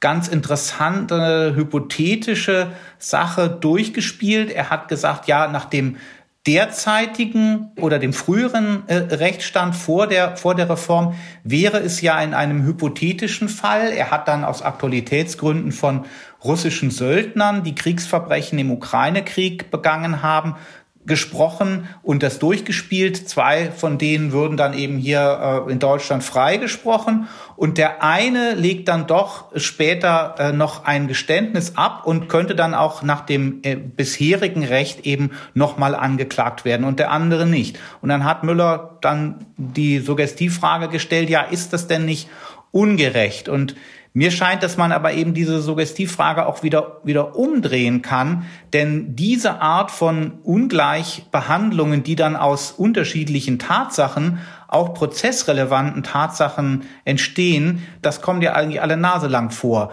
Man würde ja jetzt auch nicht sagen, im Umgang eben mit zwei Verdächtigen, die in der gleichen Sache angeklagt sind, da wird zufällig von dem einen ein Brief gefunden, in dem er etwas ähm, geschrieben hat. Und beim anderen ist, hat, hat im Grunde das Gleiche aufgeschrieben. Und das ist aber dann vernichtet worden. Und das Gericht hat es nie, nie zu Gesicht bekommen. Ja, was, was meinen Sie, kann diese, kann diese Frage, kann man es nicht auch zu weit treiben mit der Vorstellung, es muss immer möglich sein, materielle Gerechtigkeit durchzusetzen? Kann, wird das auch das Gericht beschäftigen? Das wird definitiv das Gericht beschäftigen. Zum einen deutet ja die Suggestivfrage von Peter Müller schon darauf hin. Jetzt muss man natürlich dazu sagen, nur weil er so eine Suggestivfrage gestellt hat, heißt es jetzt nicht unbedingt, dass er auch da schon eine feste Überzeugung hat. Also das gehört halt auch so ein bisschen zum Spiel so einer mündlichen Verhandlung dazu, dass man auch versucht, die Prozessvertreter und die Sachverständigen so ein bisschen aus der Reserve zu locken mit äh, solchen Fragen. Aber natürlich ist das ein Thema, das hat auch schon in der Bundestagsanhörung, die es zu dieser Reform der Großen Koalition gab, eine Rolle gespielt. Der Deutsche Anwaltverein hatte da von einem unerträglichen Gerechtigkeitsverstoß gesprochen. Da gab es aber eben auch Sachverständige, die dem entgegengetreten sind und äh, ähnlich pragmatisch argumentiert haben, wie Sie das jetzt gemacht haben. Also ich denke, man kann es äh, wirklich noch nicht so richtig vorhersagen. Wir werden natürlich im Einspruch-Podcast unsere Hörer da auf dem Laufenden halten. Die Eilentscheidung im vergangenen Sommer, die erging schon ziemlich knapp, 5 zu 3. Bin gespannt, ob das jetzt auch dann in einem Urteil äh, zu der Verfassungsbeschwerde dann der Fall sein wird. Natürlich werden wir hier es in der Sendung aufgreifen und darüber informieren. Im Oktober in Folge 230 des FAZ Einspruch Podcasts hatten wir hohen Besuch. Da war Jürgen Kaube bei uns. Das ist ja der Herausgeber der FAZ, der für das Feuilleton zuständig ist. Und Patrick Barners hat mit ihm über einen Fall, der vor dem obersten Gerichtshof der Vereinigten Staaten verhandelt wurde, gesprochen. Da ging es um den Künstler Andy Warhol. Jetzt ist dann Urteil gefallen. Herr Barners, vielleicht für alle, die das Gespräch mit Jürgen Kaube nicht gehört haben, sagen Sie noch mal, worum geht's in dem Fall? Es geht um das Verhältnis von Urheberrecht und Kunstfreiheit. Das amerikanische Urheberrecht kennt eine Ausnahme, die auf den Begriff des Fair Use gebracht wird. Das ist also eine Nutzung von urheberrechtlich geschütztem Material dann gerechtfertigt ist unter bestimmten Bedingungen, die aber dann wiederum gegeneinander abge abgewogen werden müssen, wo also die jeweiligen Interessen der beiden Seiten äh, ins Spiel kommen. Und insbesondere wird sich immer wieder darauf berufen, dass das doch in Ordnung, legitim und fair sei, einen solchen Gebrauch zu machen, wenn ein Künstler einen Künstler kopiert. Und das ist ja gerade in der, in der modernen Kunst so, wo das Originalitätskonzept in gewisser Weise zur Disposition gestellt wird, vielleicht auch dann kritisiert wird mit dieser Art von Verfahren, wo ganz ostentativ ein Künstler eben mit dem Werk eines anderen Künstlers arbeitet und der ganz, ganz große Pionier dieser sofort wiedererkennbaren, obwohl eben im Kopierverfahren hergestellten Werke ist eben Andy Warhol. Und eine Serie seiner, seiner Werke, seiner Variationen über äh, Porträts von äh, Prominenten besteht aus 16 Siebdrucken, wo immer das gleiche äh, Foto des Rockmusikers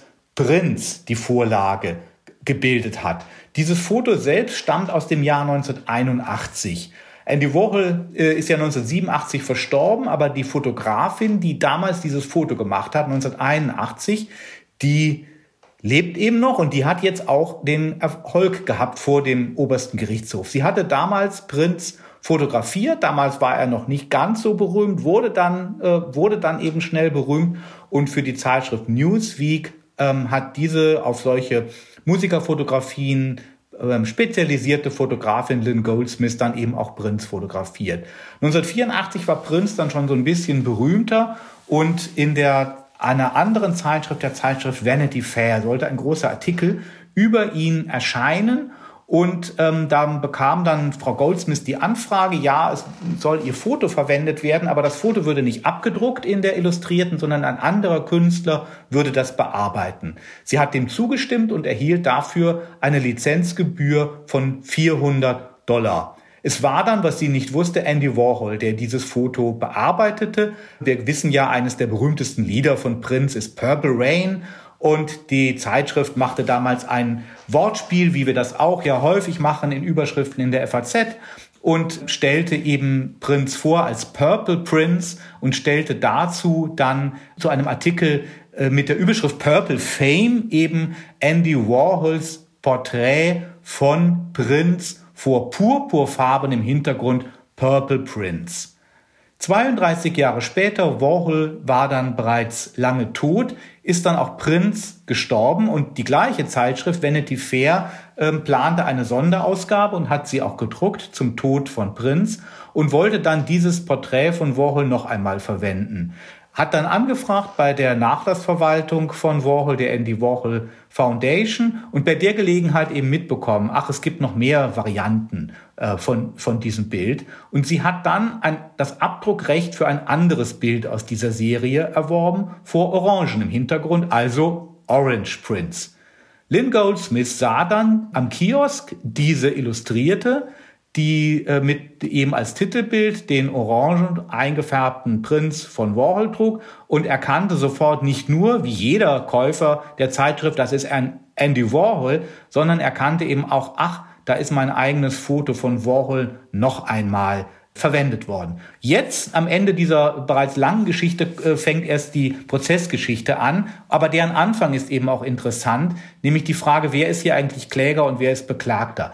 Sie hat sich dann an die Andy Warhol Stiftung gewandt, an die Nachlassverwaltung und hat sie darauf hingewiesen, ja, da sei ja wohl ihr Urheberrecht verletzt worden. Daraufhin wurde sie sofort verklagt und wurde also aufgefordert, diese Behauptung äh, zu unterlassen. So kam dann der Rechtsstreit in Gang, der dann jetzt schließlich in der dritten Instanz vom Supreme Court entschieden worden ist. In der ersten Instanz das Bezirksgericht hatte zugunsten der Kunstfreiheit Warhols entschieden, die zweite Instanz der Court of Appeals zugunsten der Fotografin und jetzt am 18. Mai haben wir eben das Urteil des obersten Gerichtshofs bekommen. Ja, das war jetzt wirklich eine lange Geschichte, aber man muss das auch einfach mal alles so äh, Revue passieren lassen, um den Fall auch wirklich zu verstehen, weil er ja dann auch eben eigentlich total lange äh, zurückgeht und sich jetzt eben so zugespitzt hat. Wie ist es denn jetzt beim Supreme Court dann letztlich gelaufen? Ich muss ja gestehen, Herr Barners, immer wenn ich ähm, an das oberste Gericht der Vereinigten Staaten denke, denke ich fast schon so ein bisschen genervt. Och nö, das wird jetzt wieder so eine politische Geschichte. Da gibt's dann wieder die konservativen Richter und die liberalen Richter und äh, die betteln sich dann wieder. War das diesmal auch so? Diesmal war das in der Tat ganz anders. Es ist ein schon für den Supreme Court eben typisches Duell, kann man sagen, hier auch zwischen dem Mehrheitsvotum, was immerhin von sieben Richtern getragen wird, also doch von einer ganz, ganz erheblichen großen Mehrheit und dem Minderheitsvotum. Aber die beiden Lager, das große und das kleine Lager, haben sich eben nicht entlang dieser ideologischen Linien getrennt. Beide äh, Hauptvoten sind eben von im Grunde Exponentinnen des kleinen liberalen Flügels verfasst worden.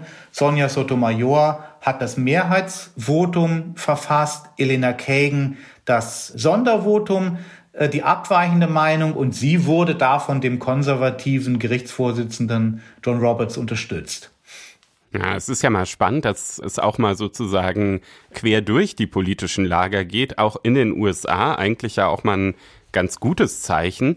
Was waren die Rechtsfrage, auf die sich das dann alles so verdichtet hat? Da ging es doch, glaube ich, äh, um den Begriff der, der Fairness auch, ne? Das hat da eine große Rolle gespielt. Genau, also der oberste Gerichtshof macht dann immer schon von der Möglichkeit Gebrauch in solchen, in solchen quasi Musterprozessen die Frage so eng wie möglich zu, äh, zu fassen, mit der er sich dann eigentlich beschäftigt und die dann, was das Juristische eben angeht, im Urteil auseinandergelegt wird.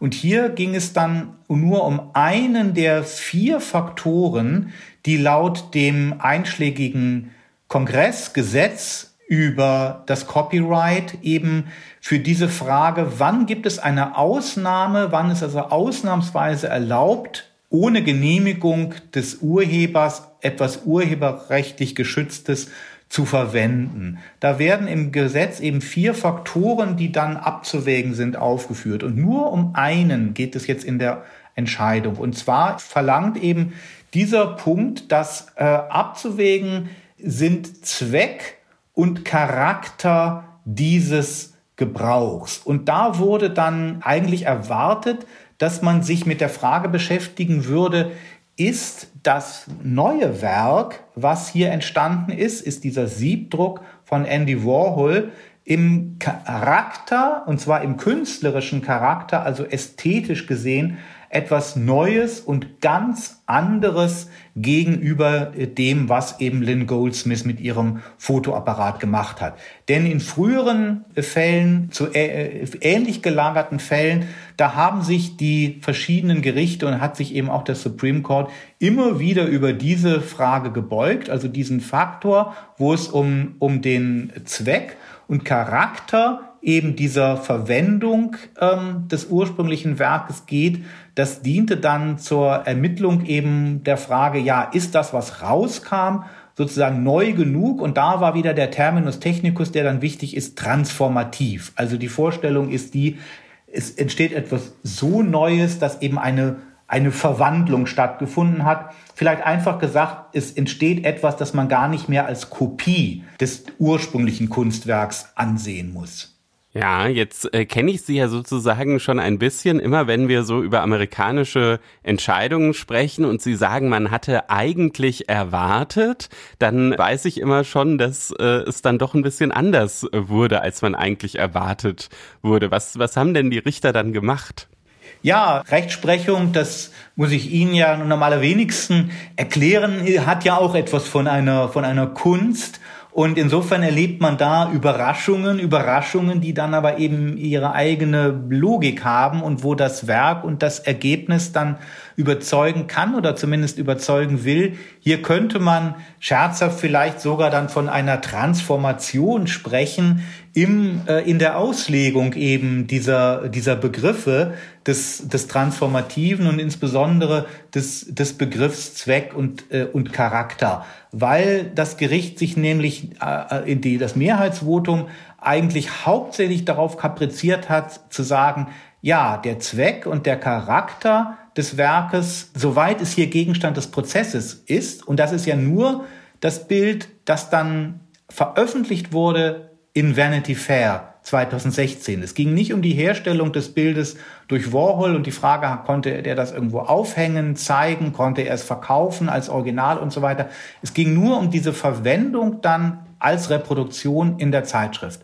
Und da ähm, hat Sotomayor dann gesagt, ja, der Zweck, der Charakter ist hier Verwendung, um, um einen Artikel über Prinz zu illustrieren. Das heißt, das Bild von Warhol wurde als Porträt von Prinz genutzt. Es wurde nicht in erster Linie genutzt, wie, wie man Warhol-Bilder natürlich auch sich ansehen kann, als ein Kunstwerk, wo man dann, wenn man Prinz nicht kennt, sagt, ja, ach ja, das war, glaube ich, ein Rockstar. Man sieht hier, wie Andy Warhol über das menschenverachtende Unwesen äh, im, im, äh, der, der, der Celebrity-Kultur sich seine Gedanken gemacht hat. Darum ging es hier nicht. Es war ein Artikel über Prinz, ein ganzes Heft über Prinz und vorne drauf war eben dieses Bild. Sotomayor sagt, ja, wenn man fragt, was ist hier der Zweck, der Charakter, es war eben ein, es soll, wurde gesucht und gefunden ein Porträt von Prinz. Und jetzt kommt eben die Pointe.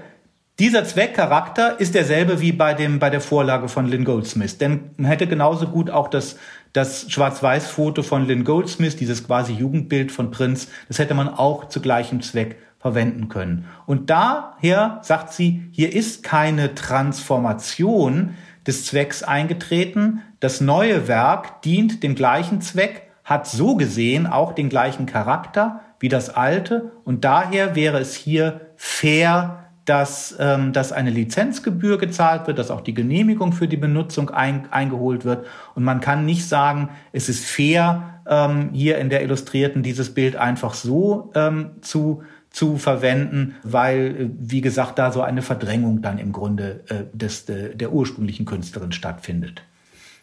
Ja, das ist eine sehr spannende und sicherlich auch in sich schlüssige Argumentation. Jetzt muss man aber natürlich sagen, dass äh, die Debatte in den USA auch vor der Entscheidung schon ziemlich heiß herging. Es gab äh, Museen und auch etliche prominente Künstler, die genau vor dieser Entscheidung gewarnt haben. Welche praktischen Auswirkungen erwarten Sie jetzt? Ja, also wenn man sich das Sondervotum äh, ansieht äh, von Elena Kagan, so sind diese praktischen Erwartungen düster bis apokalyptisch. Sie sagt also, es wird die Kunstwelt, es wird im Grunde unsere Welt verändern, weil es Künstlern sozusagen Angst macht, die das tun, was, was in der Gegenwart einfach Standard ihres Handwerks ist, die sich bedienen im Fundus bereits vorhandener äh, Bilder. Und äh, Kagan sagt eben voraus, und das war auch die Befürchtung eben der, der erwähnten Museen und, und Kollegen von Warhol, die sich da auch in Schriftsätzen an das Gericht gewandt haben, dass eben die Kunstproduktion nun, nun, äh, nun eingeschränkt äh, werden, werden könnte. Allerdings hat Sotomayor im, im Mehrheitsvotum sich nun wirklich nach Kräften bemüht, dem vorzubeugen, indem sie eben ganz ausdrücklich sagt, es ging uns hier eigentlich nur eben um diese Verwendung in dem kommerziellen Kontext einer illustrierten äh, Publikation und wir haben ausdrücklich hier nicht darüber geurteilt, wie gesagt, ob schon die, schon die Herstellung der Werke durch Warhol vielleicht illegal gewesen ist. Klammer auf, das muss man schon so verstehen, dass sie damit äh, eigentlich erklären, nein, nein, ähm, das war schon nicht, nicht illegal. Es, äh, es ist also eingeschränkt, die, die Wirkung auf sozusagen diesen, diesen kommerziellen Rahmen.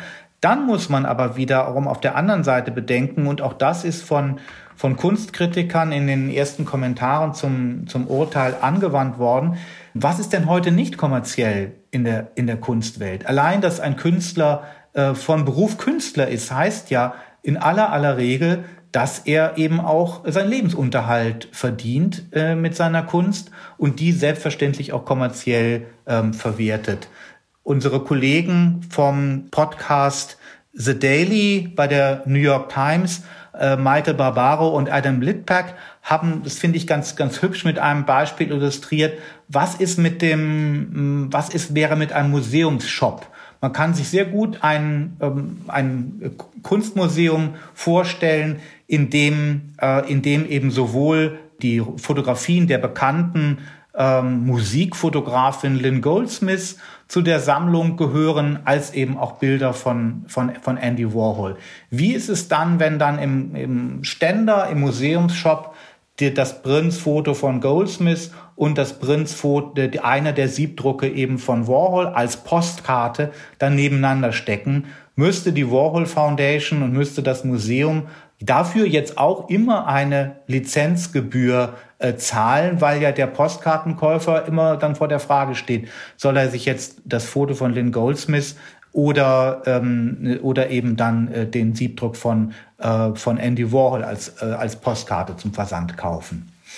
Ja, das ist ein, ist ein gutes Beispiel. Ich muss äh, gestehen, dass ich ein riesiger Fan von solchen Museumsshops bin. Also ich äh, verbringe oft genauso viel Zeit im Museumsshop wie im Museum. Ähm, insofern werde ich, wenn ich das nächste Mal wieder in einem Museumsshop bin, auf jeden Fall auch an diese Sache denken. Es ist ja so, dass mit dieser Entscheidung jetzt die ganze Debatte auch nicht abgeschlossen ist. Also es wird sicherlich auf jeden Fall noch eine weitere Debatte geben, auch zu den Folgen, auch wenn natürlich jetzt auch die, die Richterin, die dieses Mehrheitsvotum geschrieben hat, schon versucht hat, äh, diese Bedenken auch so ein bisschen vorab zu entkräften. Wir werden diese Debatte natürlich auch in der Frankfurter Allgemeinen Zeitung weiter begleiten, auch ähm, vor allem im äh, Feuilleton. Und die Hörer unseres FAZ Einspruch Podcasts, die davon profitieren wollen, die können das, indem sie FAZ Einspruch abonnieren. Unter faz.net slash Einspruch testen gibt's ja das vierwöchige kostenlose Probeabo. Und da gibt's ja zwei Neuerungen. Die erste Neuerung ist, dass da auch alle F-Plus-Artikel und das sind dann eben auch vor allem Artikel aus dem äh, Feuilleton, die diese Debatte auch noch weiter äh, spinnen, damit enthalten sind. Und die zweite Neuerung ist, dass alle unter 35 den ermäßigten Preis bezahlen. Es gibt also keine nervige Überprüfung mehr, ob man irgendwie seine Studiebescheinigung noch einreicht oder nicht, sondern alle unter 35 bezahlen den ermäßigten Preis. Ich kann mir vorstellen, dass viele unserer Hörer die Debatte da noch weiter verfolgen werden. Und wenn es dann mal wieder aus den USA neue Entscheidungen gibt. Es gibt einen Fall, der da auch jetzt sozusagen als nächstes auch schon wieder beim Supreme Court ansteht. Dann werden wir hier natürlich im Podcast darüber informieren. Unser gerechtes Urteil kommt heute aus Leipzig vom Bundesverwaltungsgericht. Aber der Stoff, mit dem sich das Bundesverwaltungsgericht beschäftigt hat, kommt aus der Stadt Tübingen. Man hatte ja in den vergangenen Jahren gelegentlich den Eindruck, äh, Tübingen ist so eine Art Musterkommune für Experimente wegen des experimentierfreudigen Oberbürgermeisters Boris Palmer. Mir ist jetzt nicht bekannt, ob der Gegenstand hier dieses Verfahrens, über dessen Ausgang wir jetzt sprechen, ob das nun auch eine der besonders pfiffigen Ideen von ähm, Palmer gewesen ist, der ja auch ein Meister der Verpackung und auch des Auspackens im rhetorischen jedenfalls ist. Aber um jetzt auch nicht auf eine schiefe Bahn äh, zu geraten, wie in vielen Boris Palmer äh, Debatten, belasse ich es dann auch hier bei, bei diesem Hinweis und komme nun zum Thema und das ist die Tübinger Verpackungssteuer. Seit Januar 2022 gilt nämlich in der beschaulichen Universitätsstadt am Neckar eine Steuer auf Takeaway-Verpackungen. Sie beträgt 50 Cent pro Einwegverpackung und noch einmal 20 Cent pro Einwegbesteck. Es können aber nur maximal 1,50 Euro pro Einwegmahlzeit von der Gemeinde gefordert werden. Die örtliche Filiale von McDonald's, war damit nicht einverstanden und hatte schon im vergangenen Jahr einen Normenkontrollantrag beim Verwaltungsgerichtshof in Mannheim gestellt. Ja, und der VGH in Mannheim, der hat zunächst zugunsten von McDonald's entschieden und die kommunale Satzung, die die Verpackungssteuer regelte, für unvereinbar mit dem Bundesrecht erklärt. Die Stadt Tübingen war dann wieder damit nicht einverstanden, ging erfolgreich in Revision und das Bundesverwaltungsgericht hat die Satzung in der vergangenen Woche zu weiten Teilen gebilligt. Welche Gesichtspunkte haben denn für die Bundesrichter den Ausschlag gegeben? Ja, offenbar andere als für den VGH. Die haben sich natürlich mit derselben Materie beschäftigt. Im Mittelpunkt stand die Auslegung des Artikel 105 Absatz 2a Satz 1 Grundgesetz. Das ist eine Norm, die den Ländern das Recht gibt ähm, zur Gesetzgebung über die örtlichen Verbrauch- und Aufwandsteuern äh, solange und soweit sie nicht bundesgesetzlich geregelten Steuern gleichartig sind. Baden-Württemberg hat davon auch Gebrauch gemacht. Das heißt, Tübingen durfte grundsätzlich auch so eine örtliche Steuer erheben. Der VGH war aber der Ansicht, dass es sich hier gar nicht mehr um eine örtliche Steuer handelt. Und zwar deshalb, weil ja diese Verpackungen gerade bewirken, dass man eben Getränke und Speisen, die man da erwirbt, auch über eine weite Strecke äh, transportieren kann. Und die Richter des VGH waren deshalb der Ansicht, dass das eben dann nicht mehr diesen örtlichen Bezug gibt. Und das sieht das Bundesverwaltungsgericht anders. Das hat gesagt, bei einer typisierenden Betrachtung ist davon auszugehen, dass der ganz, ganz überwiegende Anteil dieser Verpackungen auch vor Ort verbraucht wird. Ich meine, man kennt das ja auch, wenn man mal so eine McDonalds-Filiale beobachtet. Die Leute packen dann ja oft ihren Burger dann schon auch direkt aus. Und deshalb sei eben der örtliche Bezug, der für diese Verbrauchssteuer erforderlich ist, sehr wohl gegeben. Ja, ich muss zugeben, in unserer Rubrik gerechtes Urteil, der Begriff der Gerechtigkeit ist ja vielschichtig. Gerade ich als Nichtjurist erhoffe mir eigentlich auch immer, dass solche Urteile dann auch gerecht ausfallen, in dem Sinne, dass sie auch einen gewissen alltagsweltlichen Realismus äh, doch auch ins Recht hineintransportieren. Und das scheint mir dann in einer beruhigenden Weise hier bei dieser typisierenden Betrachtung doch gegeben. Ich meine, wir haben ja sicherlich auch einige Hörer unter den Studenten der Rechtswissenschaft in Tübingen und man weiß auch, dass viele Studenten ähm, sich das äh, äh, seit jeher und heute erst recht nicht äh, unbedingt leisten können, in Tübingen selber zu wohnen. Aber die Vorstellung, dass nun so viele Leute, die in Tübingen bei McDonald's sich etwas zu essen besorgen, das dann vielleicht dann doch noch ein bisschen einpacken und erstmal jenseits der Gemeindegrenze bringen und dann, wenn sie in Rottenburg angekommen sind, dann erst verspeisen. Also wenn all sowas zu berücksichtigen wäre, bevor hier die Stadt eine solche Steuer ähm, erheben kann, dann wird es vielleicht doch, wäre es vielleicht doch ein bisschen zu kompliziert mit dem Recht. Kompliziert genug ist es ja trotzdem immer noch, denn es gab auch noch andere Punkte, wo die beiden Gerichte unterschiedlicher Meinung waren. Ja, da ging es vor allem um die Vereinbarkeit mit dem Abfallrecht. Äh, die Zuständigkeit dafür, für das Abfallrecht, liegt ja nach der Kompetenzordnung des Grundgesetzes beim Bund. Und die Kommunen dürfen mit ihren örtlichen Steuern die abfallrechtlichen Grundentscheidungen des Bundes nicht torpedieren. Sonst hätte man quasi ja so einen so Flickenteppich des Abfallrechts. Das hat 1998 schon mal die Stadt äh, Kassel zu spüren bekommen. Da hat nämlich sogar das Bundesverfassungsgericht die dortige äh, Verpackungssteuer gekippt und hat das damit begründet, dass sie gegen das sogenannte Kooperationsprinzip des Abfallrechts verstoßen würde. Was ist denn das Kooperationsprinzip des Abfallrechts? Das klingt so ein bisschen nach einem Gegenstück zur Mülltrennung. Ja, es, es klingt auch so ein bisschen nach so einem Jura-Begriff, äh, den man durchaus auch satirisch äh, verarbeiten könnte. Damit ist einfach gemeint, dass der Bundesgesetzgeber die Grundentscheidung getroffen hat, dass äh, die beteiligten Gruppen, also Verpackungsproduzenten, Entsorger, Kommunen, dass die sozusagen gemeinsam sich in einer bestimmten Weise ähm, hinsichtlich der Themen Abfallvermeidung und Verwertung abstimmen. Eine ganz praktische Folge davon ist zum Beispiel dieses duale System mit dem grünen Punkt.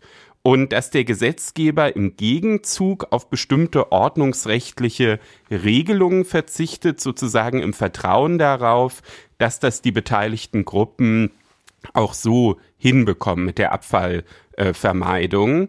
Man muss aber sagen, dass ähm, sozusagen dieses Kooperationsprinzip, was vor 25 Jahren im Abfallrecht noch sehr dominant war, dass dessen Bedeutung zumindest nach Ansicht des Bundesverwaltungsgerichts abgenommen hat und deshalb eben auch diese Verpackungssteuer in Tübingen jetzt nicht mehr kippen konnte.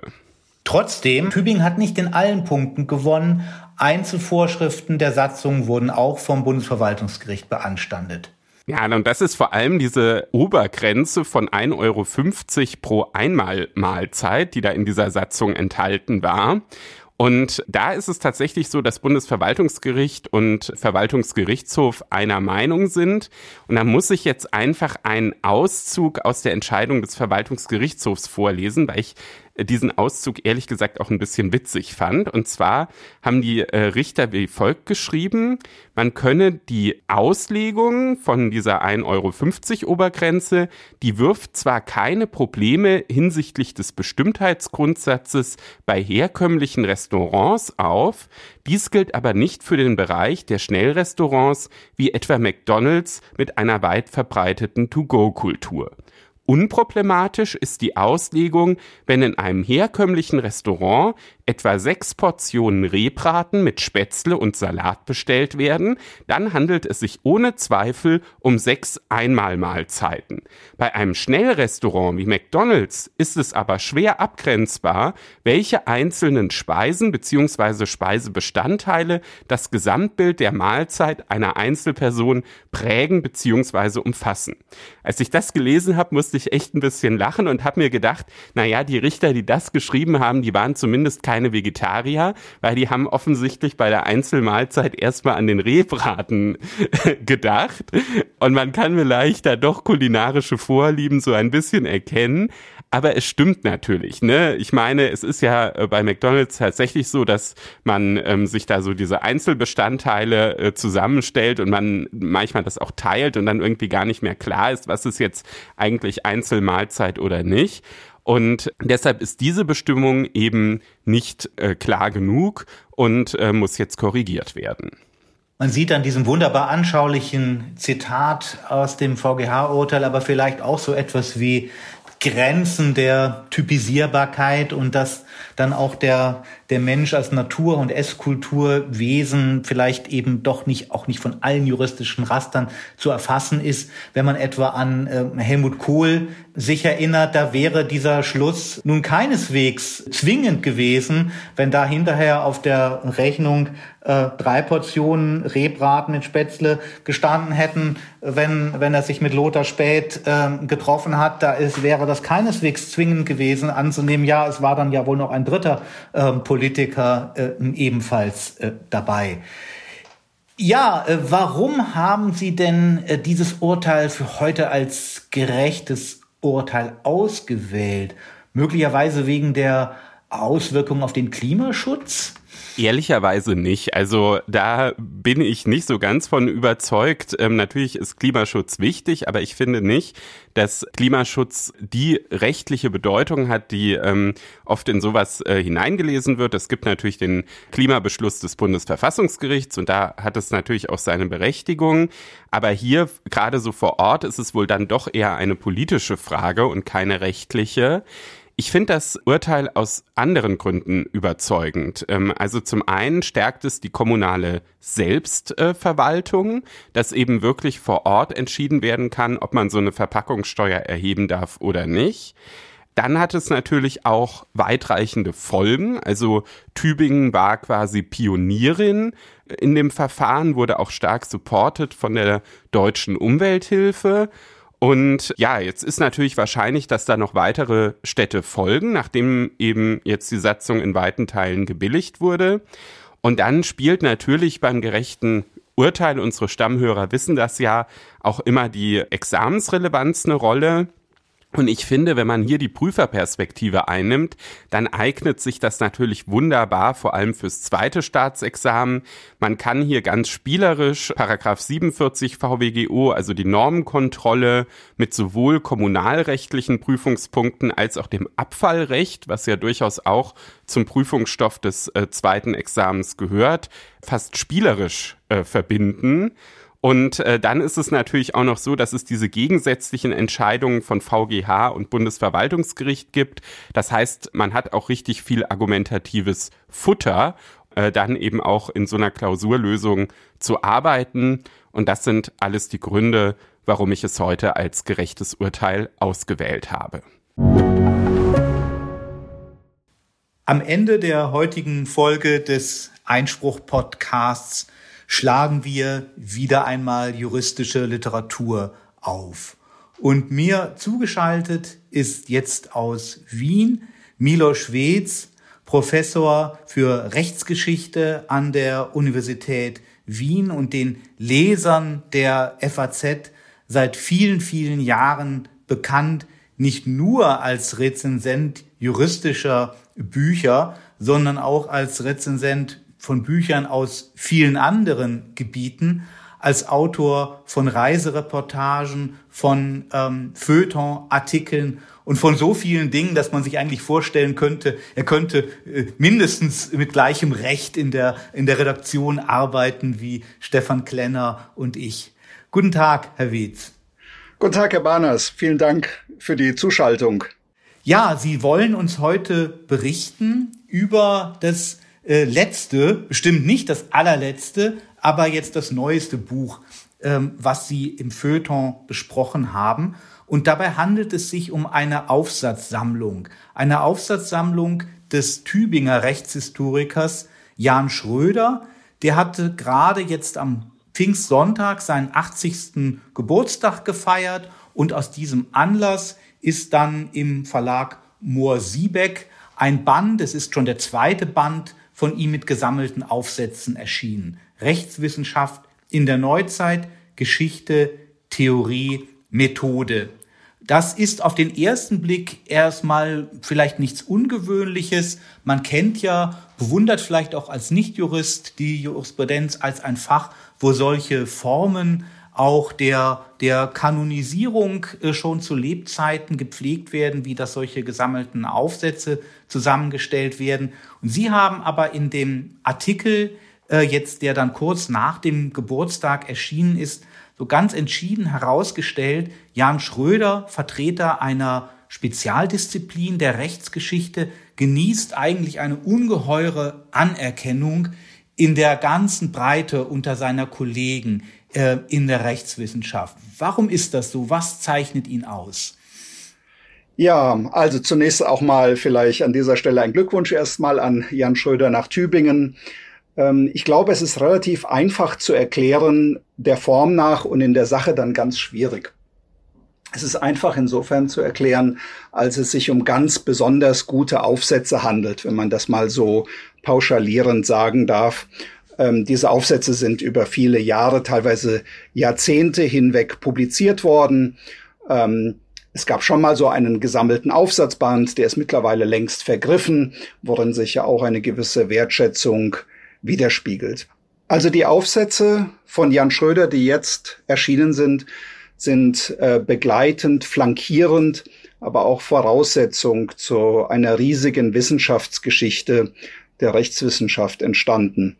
Und auf diese Wissenschaftsgeschichte des Rechts blicken viele Kolleginnen und Kollegen von mir mit großer Bewunderung hinauf.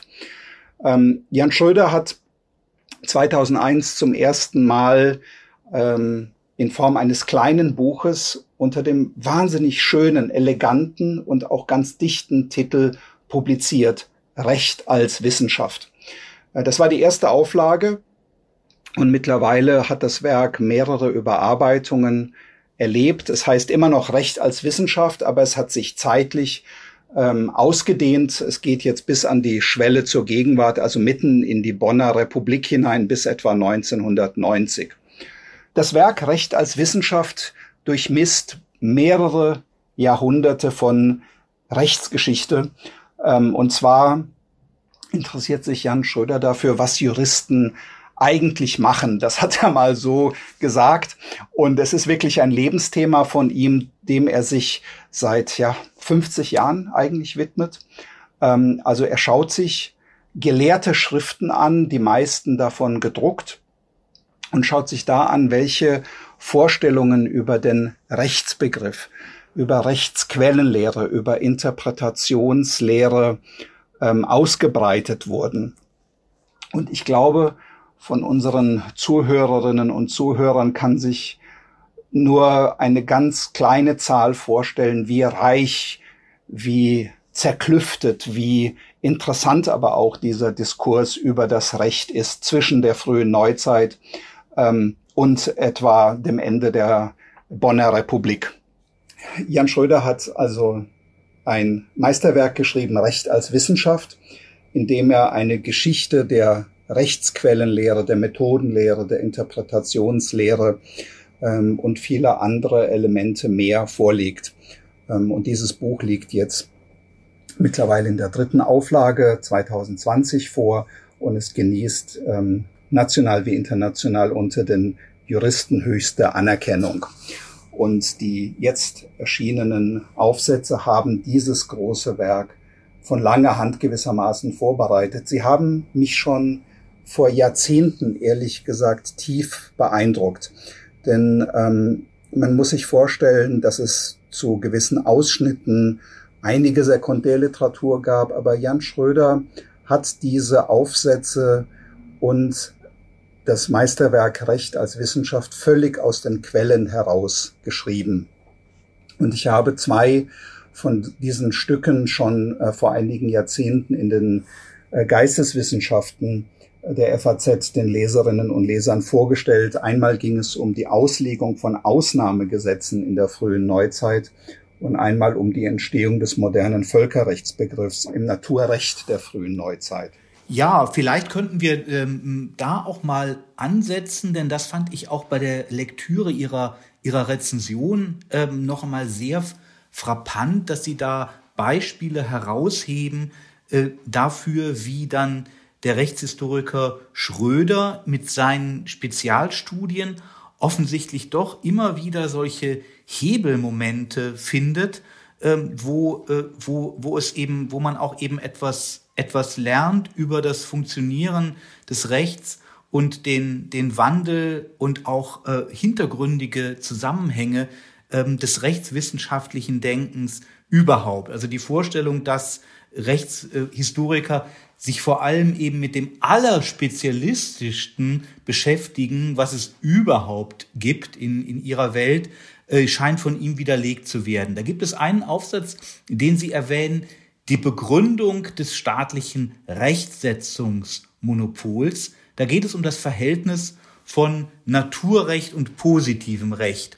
Und ich als Nichtjurist würde da erstmal assoziieren, ja, ja, klar, Naturrecht und positives Recht, das ist ja ein naturgegebener Gegensatz. Das scheint dann aber nicht so zu sein, wenn man Schröder da ins 17. Jahrhundert folgt. Genau, also er datiert einen epochalen Wandel auf das 17. Jahrhundert. An einer Stelle äh, spricht er eigentlich noch drastischer von einer richtigen Rechtsrevolution, die sich da vollzogen habe. Ähm, und um das Vergleich auch äh, vorneweg gleich zu sagen, ähm, es gibt hier zwei Sachen, die mich überrascht und auch überzeugt haben. Es ist einmal die Tatsache, ähm, dass diese Revolution in den Rechtsquellen auch ganz, ganz politische Implikationen hat. Und das andere ist, dass er tatsächlich äh, auch immer wieder auf Thomas Hobbes zurückgeht und sagt, der sei nicht nur Ausdruck, sondern gewissermaßen auch Auslöser dieser Denkrevolution gewesen. Also beim Verhältnis von Naturrecht und positivem Recht ist es vielleicht, wenn man das so vergröbert sagen darf, so gewesen, ähm, dass die Naturrechtler einen relativ pessimistischen Naturzustand angenommen haben und gesagt haben, also ähm, in diesem Naturzustand braucht die Obrigkeit einen stärkeren Hebel, um die Menschen zu rechtskonformen, zu sozialkonformem Verhalten zu bewegen. Und das ist das Gesetz. Und diese Vorstellung von Gesetzeskraft und Gesetzesgeltung wird zunehmend von materialen Gerechtigkeitsvorstellungen bereinigt. Also das Gesetz gilt, weil es von der Obrigkeit kommt und diese zuständig ist für ein bestimmtes Territorium, für eine bestimmte Sachmaterie. Also steht dieses Gesetz nun in irgendeinem Spannungsverhältnis, in einem Konkurrenzverhältnis zum Naturrecht, wird aber als Ausdruck der obrigkeitlichen, der fürstlichen Macht immer wichtiger. Also die Fürsten erlassen unglaublich viele Gesetze und unglaublich viel meint jetzt tatsächlich wirklich sehr, sehr viel. Also meine Kolleginnen und Kollegen aus dem Polizeiordnungsprojekt zum Beispiel haben herausgefunden, dass es im Heiligen Römischen Reich deutscher Nation zwischen, sagen wir, etwa 1500 und etwa 1800 sechs bis zehn Millionen solcher Gesetze gegeben hat. Und im Verhältnis der Rechtsquellen zueinander vollzieht sich dann eine Verschiebung zugunsten des positiven Rechts. Also das Naturrecht wird immer weniger als positiv verbindlich angesehen und schließlich durch den fürstlichen Willen ganz verdrängt. Und das ist letztlich eigentlich ein paradoxes Ergebnis. Also das Naturrecht stößt positive Gesetzgebung an, es legitimiert sie und schließlich wendet sich diese positiv rechtliche Gesetzgebung gegen das Naturrecht selbst und verdrängt und eliminiert es als Rechtsquelle.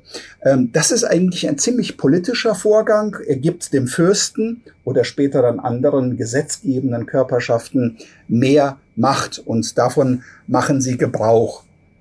Das ist ein Beispiel für eine politische Leseweise dieser doch zunächst einmal sehr, sehr technisch, nüchtern, ähm, äh, klingenden Frage von Rechtsquellen. Andere Beispiele hat Jan Schröder ganz wunderbar anschaulich geliefert für die beiden deutschen Diktaturen des 20. Jahrhunderts, nämlich wenn er sich die Rechtsquellenlehren von Nationalsozialismus und Deutscher Demokratischer Republik angeschaut hat. Und dort ist er zu dem Schluss gekommen, ja, es gibt so etwas wie eine Methodenlehre, die typisch für Diktaturen sind oder die typisch für Diktaturen ist. Also Diktaturen haben ein, oder jedenfalls diese beiden deutschen Diktaturen haben ein spezifisches, ein sehr instrumentelles Verhältnis zum Recht herausgebildet und das hat sich sowohl in ihrem Rechtsbegriff als auch in der Rechtsquellenlehre abgebildet. Ganz praktisch hat das zum Beispiel bedeutet, dass man sich Gedanken darüber machen musste, wie man Lücken schloss. Also Regelungslücken hat es immer gegeben in allen politischen Systemen, ähm, in allen Gesellschaften. Und worauf greift man dann zurück?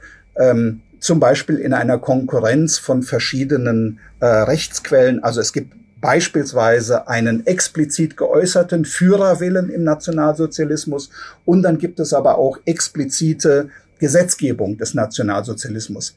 Was passiert, wenn beides nicht kongruent miteinander ist? Wem gibt man dann den Vorrang? Und wer darf das eigentlich? Darf das der entscheidende Richter? Was schreiben dazu die Rechtsgelehrten? Also es ist ausgesprochen interessant und originell. Ähm, und nochmal das Lob, es ist völlig aus den Quellen herausgeschrieben und es hat in der Regel nicht nur das Bestehende weiterentwickelt, sondern auch mit mancherlei ähm, vermeintlichen Gewissheiten oder einem Meinungsstreit, ähm, in einem Meinungsstreit nochmal einen Ausschlag gegeben und zwar auf eine ganz besonders überzeugende Weise. Ein klassischer Zugang zur Wissenschaftsgeschichte, egal welchen Faches, ist der biografische. Wenn ich etwa an Karl Christ denke, den Althistoriker, der das für seine eigene Disziplin also fast eigenhändig auf die Beine gestellt hat. Er hat mit Biografien von verstorbenen Kollegen angefangen. Und wenn man auf Schröders Bibliografie sieht, so ist es auch so, äh, dass eine seiner ersten Veröffentlichungen zum Thema gemeinsam mit einem seiner früheren Bonner Professoren, Gerd Kleinheier, ein Buch ist Deutsche und europäische Juristen aus neun Jahrhunderten, eine biografische Einführung in die Geschichte der Rechtswissenschaft. Dann schreiben Sie aber in Ihrer Rezension, dass er sich interessanterweise dann, als, als er sich in dieser umfassenden Weise dann auf die Wissenschaftsgeschichte spezialisiert hat, in gewisser Weise systematisch vom biografischen abgesehen hat und das Begriffliche in einer gewissen Eigenlogik sozusagen ähm, herausgearbeitet hat. Und da haben Sie uns, glaube ich, heute in unserem Gespräch auch ganz, ganz schöne Einblicke schon äh, gegeben. Ich möchte aber doch noch bei dem biografischen nachfragen, weil Sie einen ähm, Beaufsatz erwähnen, wo er es sich offenbar doch wieder gestattet hat, auch biografisch zu verfahren. Und das ist eine Studie über eine Juristin, Elisabeth Efrussi. Und die erwähne ich auch deswegen, weil sie mir gut zu passen scheint hier in unser Literatureck im Einspruch-Podcast. Denn nicht nur hat diese äh, Elisabeth Efrussi selbst neben juristischen und anderen wissenschaftlichen Schriften auch ähm, Romane verfasst, sondern sie ist in gewissem Sinne auch in die Literaturgeschichte eingegangen, denn ihr Enkel ist ein wirklich berühmter Schriftsteller unserer Gegenwart. Das ist Edmund de Waal, der über die Familie seiner Großmutter, also über diese Wiener jüdische Bankiersfamilie Ifrussi, das äh, berühmte Buch geschrieben hat, Der Hase mit den Bernsteinaugen. Und deswegen jetzt einfach die ganz neugierige, aus so einer ganz elementaren Neugier gespeiste Frage, was ist denn das, was äh, dann Jan Schröder ähm, an dem juristischen Wirken und Schreiben dieser Elisabeth Efrussi interessiert? Ja, wie bei so vielen Frauen, die Berührungspunkte mit dem Recht und den Rechtswissenschaften gehabt haben, wissen wir leider viel weniger, als wir gerne wüssten. Wir haben von dieser Frau leider wirklich nur diesen einen Text, aber Jan Schröder nimmt diesen Text auseinander ähm, und schwärmt davon, wie scharfsinnig dieser Text ist. Also Elisabeth Efrussi, die später Herrn de Waal heiraten wird, ähm, kommt 1920 an die Universität Wien. Sie kommt in den Dunstkreis von Hans Kelsen. Sie ist, Jan Schröder schreibt das so, sie ist keine Kelsen-Schülerin, aber sie steht doch unter kelsenjanischem Einfluss. Also die reine Rechtslehre spielt eine Rolle. Aber sie arbeitet sich kritisch an dieser reinen Rechtslehre in einem sehr, sehr guten Aufsatz ab.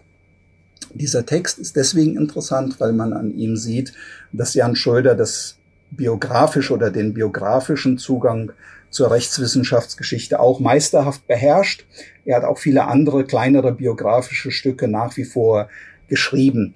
Aber das Interessante an seinem Werk ist, dass er sich ähm, und ich glaube, das ist so etwas wie eine methodische Überzeugung und nicht nur eine Frage der Arbeitsökonomie davon in gewisser Weise frei gemacht hat, als er die letzten 500 Jahre Wissenschaftsgeschichte des Rechts erzählt hat.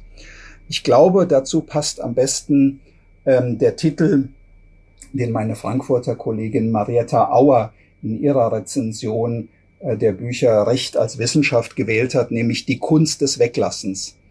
Also Jan Schröder er interessiert sich für diese Rechtswissenschaften. Er weiß, dass sie mit vielfältigen anderen Dingen ähm, in Verbindung stehen.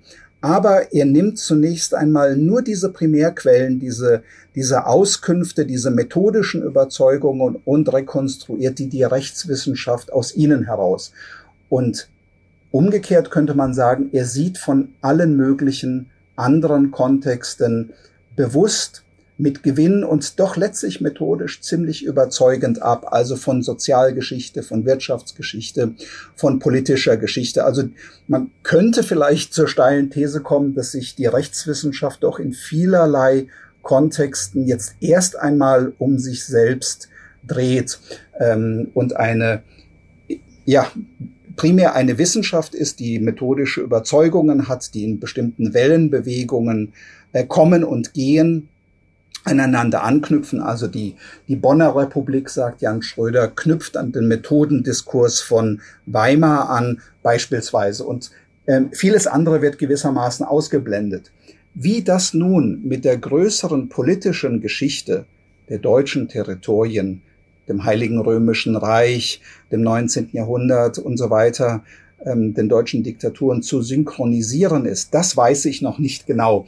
Das müsste ich mir noch mal anschauen und das finde ich auch ausgesprochen interessant. Vor allem auch vor dem Hintergrund, Jan Schröder ist äh, persönlich immer sehr diskret, aber vielleicht darf man doch etwas Biografisches dazu sagen. Er ist Sohn von Gerhard Schröder, also nicht dem Gerhard Schröder aus der SPD, sondern dem ehemaligen Bundesverteidigungs- und Bundesaußenminister Gerhard Schröder, der auch einmal Bundespräsidentenkandidat gewesen ist und 1969 ganz knapp äh, Gustav Heinemann unterlag. Und damit ähm, gibt es eben da eine faszinierende biografische Verbindung aus der Verfassungswelt, aus der Welt einer von Juristen gestalteten Politik. Denn die beiden Namensvettern Gerhard Schröder haben sicherlich nicht besonders viel gemeinsam, aber dass sie eben beide äh, Rechtswissenschaft studiert haben, beide auch als Rechtsanwälte äh, gearbeitet haben und beide dann eben mit ihrem juristischen Verstand dann ihre Staatsämter ausgeübt haben. Das ist sicherlich etwas, äh, etwas Gemeinsames, was dann vielleicht eher die politische Geschichte einmal in der äh, Komparatistik äh, von Amtsführung interessieren wird. Und äh, ja, Sie haben äh, angedeutet, dass das dann eben doch auch das Werk dieses äh, diskreten und offenbar einfach auch, wie ich das, wie ich Sie verstehe, durch umfassendes Darlegen und Belegen eben auch seiner äh, Überlegungen wiederum zurückhaltenden Gelehrten, der eben so viel sagt ähm, und so viel weglässt, dass die Dinge sehr stark für sich sprechen aus dieser eigenen Logik des Faches heraus, aber dass er damit eben, haben Sie uns äh, angedeutet, dann doch auch ein Fall ist, irgendwann einmal einen Schritt zurückzutreten und nach Fäden zu fragen, die möglicherweise hier das Methodische und die außerwissenschaftlichen Erfahrungen, die ein Mensch in seinem Leben macht, äh, zu verbinden. Ja, die Kunst des Weglassen, das ist ein ganz großes Stichwort. Und ähm, wir müssen uns auch immer bemühen hier in unserem Podcast, dass das äh, unvermeidliche Weglassen dann irgendwie doch noch den, den Eindruck des, äh, des Kunstgerechten entwickeln kann. Weglassen bedeutet aber dann umgekehrt auch immer, dass noch wieder die Gelegenheit zum Nachfragen besteht und die Gelegenheit auf etwas zurückzukommen. Ich glaube, Sie haben uns erstmal äh, wirklich alle Gründe gegeben, über Ihre Rezension in der FAZ dann auch zu den Büchern von Jan Schröder zu greifen. Genau das ist der Sinn hier unserer Rubrik des äh, sogenannten Literatur-Ex im Einspruch Podcast. Ähm, und ich würde mich sehr freuen, ähm, lieber Herr Wetz, wenn wir bald nicht erst zum 90. Geburtstag Ihres Kollegen Jan Schröder, sondern wenn wir auch mal bei einem anderen Thema, vielleicht auch jenseits des Literarischen, uns hier im Podcast wieder unterhalten könnten. Vielen Dank nach Wien, lieber Herr Wetz. Vielen Dank, lieber Herr Barners. Ganz herzliche Grüße an äh, Sie und an die Kollegen von der Technik, die das heute ermöglicht haben. Grüße aus einem sonnigen Wien und sehr gerne auf ein andermal. Wir kommen nun zum Ende unserer Sendung und ich erlaube mir noch einen Hinweis zu Jan Schröder. Wer neugierig geworden ist durch mein Gespräch mit Milo Schwetz und die Rezension von Milo Schwetz nachlesen möchte, der wird sie aller Wahrscheinlichkeit nach in der Ausgabe vom Freitag finden, unter dem Vorbehalt, dass bei einer Tageszeitung natürlich immer noch was Neues äh, passieren kann. Aber das ist bei Buchrezensionen ja nicht ganz so wahrscheinlich, dass jetzt noch ein Buch erscheint, äh, das alles über den Haufen wirft. Insofern bin ich sehr optimistisch, dass am Freitag, da gibt es auch immer eine ganze Seite neue Sachbücher im Feuilleton der FAZ, dann die schriftliche Fassung der Rezension der Aufsätze von Jan Schröder in der Zeitung stehen wird. Die Rechtsgeschichte ist nicht nur ein weites Feld, sie ist, wenn man sie mit den Augen von Schröder und Wetz betrachtet, auch ein wohlgeordnetes Feld.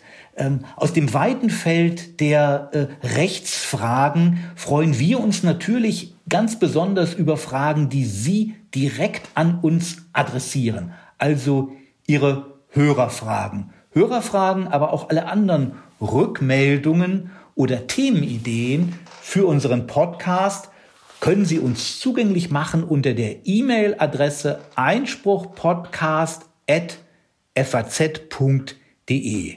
Die Hörerfrage mögen Sie bitte als Sprachnachricht senden.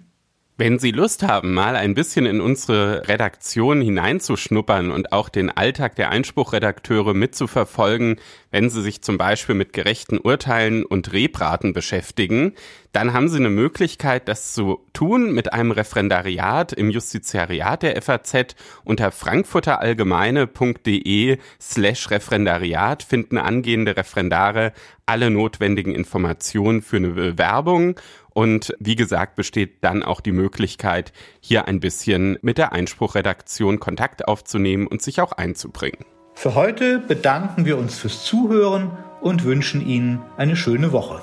Auch von mir eine schöne Woche und bleiben Sie Einspruch treu.